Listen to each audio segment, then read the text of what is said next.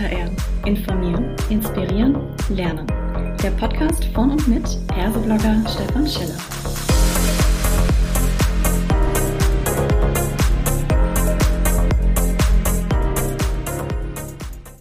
Hallo und herzlich willkommen zu einer weiteren Ausgabe von Klartext HR. Heute habe ich mir die Mathilda von Gierke mit ans Mikrofon geholt und wir sprechen zum Thema warum sich Recruiting auch ohne Corona massiv verändert. Hallo Mathilda, schön, dass du da bist. Magst du dich vielleicht kurz vorstellen? Ja, sehr gerne. Hallo Stefan, vielen Dank. Ich bin Mathilda von Gierke, die Gründerin und Geschäftsführerin von der Zalvus GmbH. Ich habe einen Hintergrund im sehr klassischen, traditionellen Headhunting. Das heißt, ich habe viel Zeit meines Lebens auf klassischen Stellenausschreibungen äh, verbracht im Rahmen von Active Sourcing Maßnahmen, habe Kandidaten angesprochen und Co. und habe dann Anfang 2015, also vor jetzt circa sechseinhalb Jahren gesagt, dass es äh, noch mal etwas mehr Innovation im HR-Bereich, äh, vor allem im Recruiting benötigt. Habe mich zusammengetan mit einem einem Performance-Marketer und einem Softwareentwickler und wir drei die Salvos GmbH ins Leben gerufen. Und was wir letztendlich tun, um das in einem Satz zu erläutern, ist, dass wir Performance-Marketing-Technologien ins Recruiting bringen, um eben vor allem passiv suchende, hochspezialisierte Kandidaten im Alltag auf passende Stellenausschreibungen oder auf passende Stellen generell aufmerksam zu machen. Genau, und ich freue mich, dass ich heute hier mit dir bin. Ich darf Wunderbar. Das prädestiniert dich sicherlich auch für die nächste Frage. Man kann ja mal überlegen, äh, Corona klar war ein Einfluss, aber hat sich nicht auch der Recruiting-Markt außerhalb von Corona schon massiv verändert? Wie siehst du diese Entwicklung? Ja, also genau dieser Frage haben wir uns vor ungefähr einem Jahr gewidmet im Rahmen eines Artikels, den ich veröffentlicht habe mit Fabian Kienbaum. So wie ich dich kenne, Stefan, hast du den auch schon gelesen. Definitiv. genau. Ähm, und da, damals haben wir ja einen Skillshift prognostiziert, der jetzt genauso eintritt, wie damals eben vorausgesagt. Ähm, und zwar, dass zukünftig mehr Personen gesucht werden, die zum Beispiel im Business Intelligence Bereich fit sind, also BI-Spezialisten, die eben projektbasiert das Silo-Denken innerhalb von Organisationen durchbrechen. Wir haben voraus vorausgesagt, dass mehr Data Specialists gesucht werden ähm, und vor allem auch Personen, die People Skills mitbringen. Also die sozusagen sich der Pflege bestehender Beziehungen äh, auch in stark automatisierten Unternehmen widmen, einmal intern im Management im Thema Personal, aber auch extern in Form von Key Account Management und dass außerdem weiter, ähm, weiterhin Kompetenzen im Rahmen dieses, wie wir es damals genannt haben, Skill Shifts äh, gesucht werden, sowie unternehmerisches Denken, analytische Fähigkeiten, technisches Verständnis und so weiter. Und wir sehen jetzt, ähm, dass vor allem Transformationsberatungen genau solche Kandidaten suchen und wirklich in Massen rekrutieren. Mhm. Okay. Genau. Das heißt, das Suchen ist ja das eine, aber wirkt es sich denn sozusagen auf die Tätigkeiten, die jetzt die Unternehmen oder insbesondere die Fachbereiche mit HR zusammen auf den Weg setzen aus? Ganz konkret gefragt, ähm, ist die Stellenanzeige, so wie sie bisher gemacht wurde, jetzt steht jetzt einfach nur ein anderer Titel drin oder gibt es auch da Veränderungen? Ähm, ja, also die Stellenausschreibung ist ja immer so eine Sache, die klassische Stellenausschreibung. Ähm, grundsätzlich finde ich, dass der Aufbau einer klassischen Stellenausschreibung, ich sag mal, verbesserungswürdig ist. ähm, Du erinnerst dich, Stefan, wir hatten ja auch eine Studie veröffentlicht, die HR-Digital-Studie. Darüber haben wir auch mal gemeinsam einen Artikel geschrieben. Ähm, und im Zuge dessen haben wir ja eindeutig analysiert und gemessen, dass unterschiedliche Zielgruppen auf Stellenausschreibungen nach unterschiedlichen Informationen suchen. Ähm, und deswegen stelle ich sowieso die, den Aufbau einer klassischen Stellenausschreibung in Frage. Ähm, ich weiß nicht, ob die klassische Stellenausschreibung genauso weitergeführt wird in der Zukunft äh, wie auch in der Vergangenheit. Ich denke, es wird immer irgendeine Form der Stellenausschreibung geben, mhm. also irgendeine Art und Weise, wie die Informationen an Kandidaten weitergegeben wird zum Thema Unternehmen, zum Thema Stellenausschreibung und so weiter. Also es wird, es ist einfach unrealistisch, dass vor allem passiv suchende, latent suchende Kandidaten einfach so ihre Kontaktdaten preisgeben, wenn sie gar nicht wissen, worum es geht. Mhm. Ähm, aber ähm, grundsätzlich stelle ich in Frage das Beispiel, ein Beispiel aus unserer Studie, dass ein Viertel einer Stellenausschreibung, das ist ja so der klassische Aufbau, dem Thema Qualifikation gewidmet wird. Wenn wir zum Beispiel eindeutig gemessen haben, dass ITler, also Personen im Dev-Bereich, kein Interesse haben, die Qualifikation einer Stellenausschreibung auf einer Stellenausschreibung zu lesen, weil sie bereits mhm. dem Titel entnehmen können, welche Anforderungen sie mitbringen müssen, um der Rolle gerecht zu werden. Ähm, genau. Also was viel wichtiger, glaube ich, ist, ist der Content. Also es gibt ja nicht aus Spaß das Thema, äh, das Sprichwort Content is King, was wir zum Beispiel sehr oft ähm, ähm, Unternehmen mit an die Hand geben als Tipp oder als Handlungsempfehlung, ist das HR, also jemand aus dem Personalbereich, den Fachbereich fragt, ich bin jetzt ein latenzsuchender Kandidat, ich muss mich nicht verändern, ich habe drei Angebote auf dem Tisch. Warum soll dieser Kandidat zu dir kommen, lieber Fachbereich? Warum nicht zu einem Konkurrenten? Mhm. Und da ziehen halt einfach die, ich sage jetzt mal ganz provokant, Floskeln wie flache Hierarchien, tolles Arbeitsklima, weiß nicht, familiäres Umfeld und sowas, das zieht einfach nicht mehr. Da muss inhaltlich tieferes her, was auf die Zielgruppe angepasst ist. Mhm. Jetzt hast du da was ganz Spannendes gesagt, ähm, wenn ich das jetzt mal so wiedergeben kann und richtig, vielleicht, dass äh, ITler gar nicht so sehr jetzt auf die Skills, die Anforderungen schauen. Worauf schauen sie dann und warum äh, müsste dann HR konsequenterweise bei der Suche nach, sagen wir mal, Softwareentwicklern eigentlich etwas verändern und was genau verändern? Genau, also wir haben bei der spezifischen Zielgruppe jetzt äh, gemessen, dass zum Beispiel wahnsinnig viel Wert ähm, oder sehr überdurchschnittlich viel auf das Thema Unternehmen geklickt wird. Also wir haben ja mhm. interaktive Landingpages und können genau messen, welche Zielgruppe worauf klickt, heißt sich wofür interessiert. Springt sie danach ab, geht sie danach weiter und bewirbt sich. Was total wichtig ist für Techies zum Beispiel, ist das Thema Unternehmen. Was gibt es für eine Vision? Was gibt es für Werte? Ähm, wo, wofür oder wem widme ich sozusagen die viele Zeit hinterm Bildschirm? Also wofür steht die Organisation, für die ich arbeiten sollte? Mhm. Was außerdem super wichtig ist, ist das Thema Standort. Das war vor Corona ein kurzer Weg äh, zur Arbeit, definitiv am besten nicht mit einem Umzug verbunden. Und jetzt ist natürlich das Thema Homeoffice, Remote-Arbeit, Working from Home und so weiter, ein virtueller Arbeitsplatz. Sowas ist natürlich jetzt äh, nochmal ähm, mehr in den, in den Fokus äh, mhm. gerückt. War auch vorher, wie du weißt, schon ein großes Thema, vor allem bei der Zielgruppe und Corona hat das Ganze jetzt einfach beschleunigt.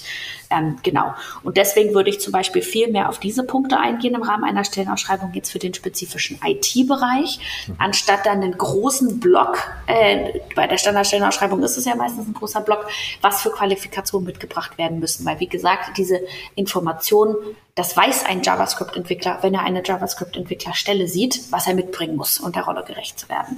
Mhm. Bedeutet aber, wir, wir reden ja oftmals auch davon, dass gewisse Keywords in dieser Anzeige drin sein müssen, damit so klassische Stellenbörsen, und die meisten schreiben ja so aus, überhaupt Ansatzpunkte haben, etwas zu matchen. Wenn ich jetzt hier über Visionen und Werte gehe, habe ich dann überhaupt noch die Möglichkeit, außerhalb des Titels, der ja immer hochgradig relevant ist, irgendwie in eine Sichtbarkeit zu kommen auf einer Stellenbörse? Das reduziert sich doch. Genau, also man muss sehr, sehr stark generell beim Recruiting-Weg differenzieren zwischen aktiv suchenden und passiv suchenden Personen und zwischen den Kanälen, die genutzt werden. Also wir zum Beispiel bringen ja Performance-Marketing-Technologien ins Recruiting. Das heißt, wir platzieren ja die Stellenausschreibung in den Alltag qualifizierter mhm. Personen, während eine Stellenausschreibung, äh, eine Stellenbörse ja eher darauf setzt, dass Personen selber auf die Idee kommen, diese Stelle zu suchen.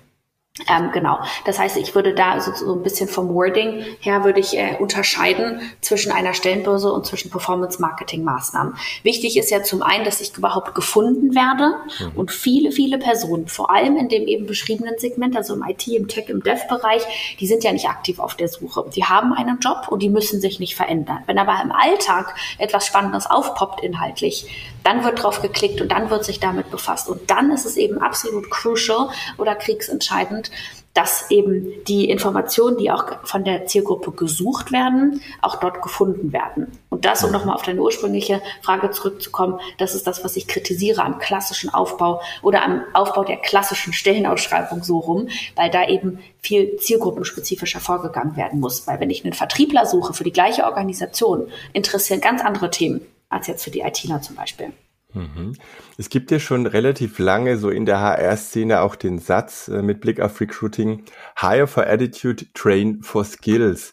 Und man tut sich da immer so ein bisschen schwer, weil gerade im Bereich Softwareentwicklung viele natürlich sagen, na ja, ich muss doch an allererster Stelle natürlich mal auf die Hard Skills gehen. Also wenn die Person nicht das programmieren kann, was ich hier brauche, ne? wenn ich in unser Tech-Stack das gar nicht hergibt, dann kann das ansonsten, sage ich mal, die beste Person sein, auch super zum Unternehmen passen. Ich kann ja als Hiring Manager nichts anfangen damit. Seht ihr irgendwo tatsächlich jetzt durch das, was du beschrieben hast, eine Neuausrichtung im Mindset und Hire for Attitude, Train for Skills wird tatsächlich immer ja, realistischer?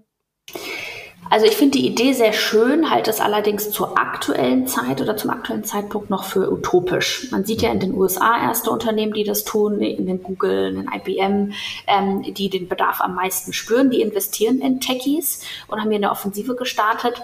Fraglich ist allerdings, ob das wirklich Personen sind, die wirklich 0,0 am Hut haben mit Tech beispielsweise und wirklich einfach nur für Attitude, also für diesen People Skill Set sozusagen ähm, hiren.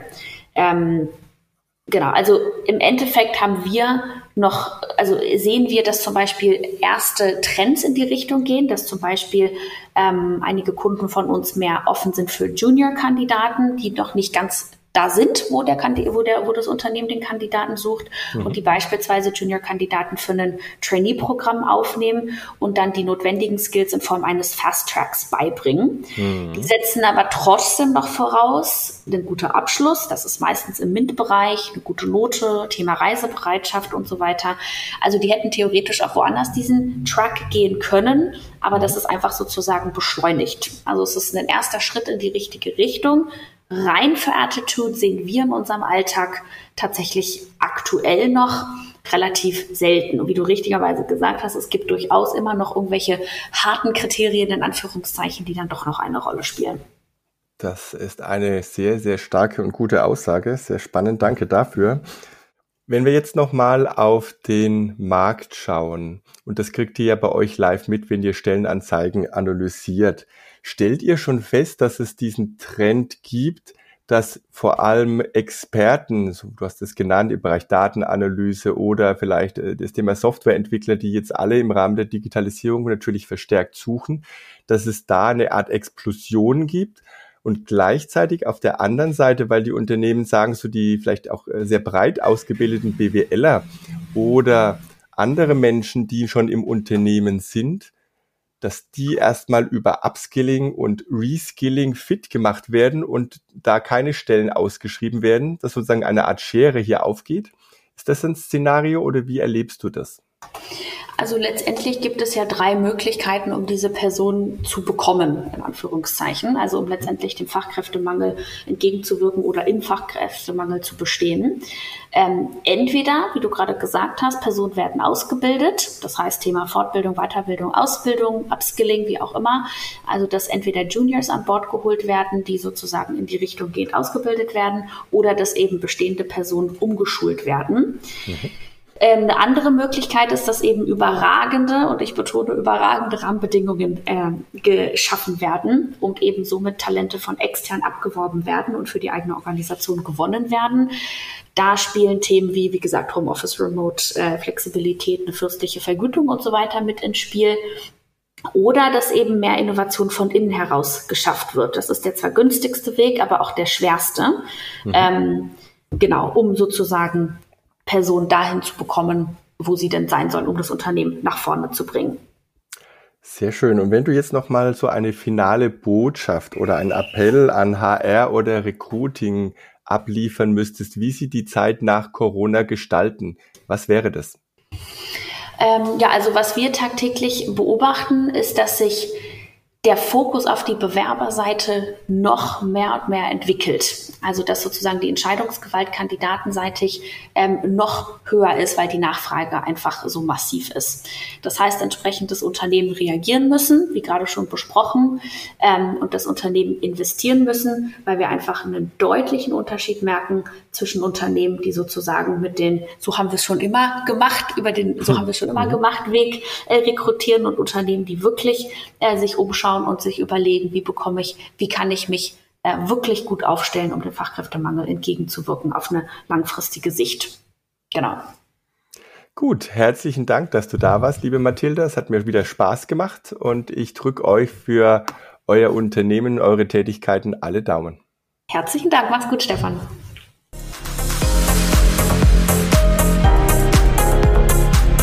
Das war eine weitere Folge Klartext HR. Informieren, inspirieren, lernen der Podcast von mit Perseblogger Stefan Scheller.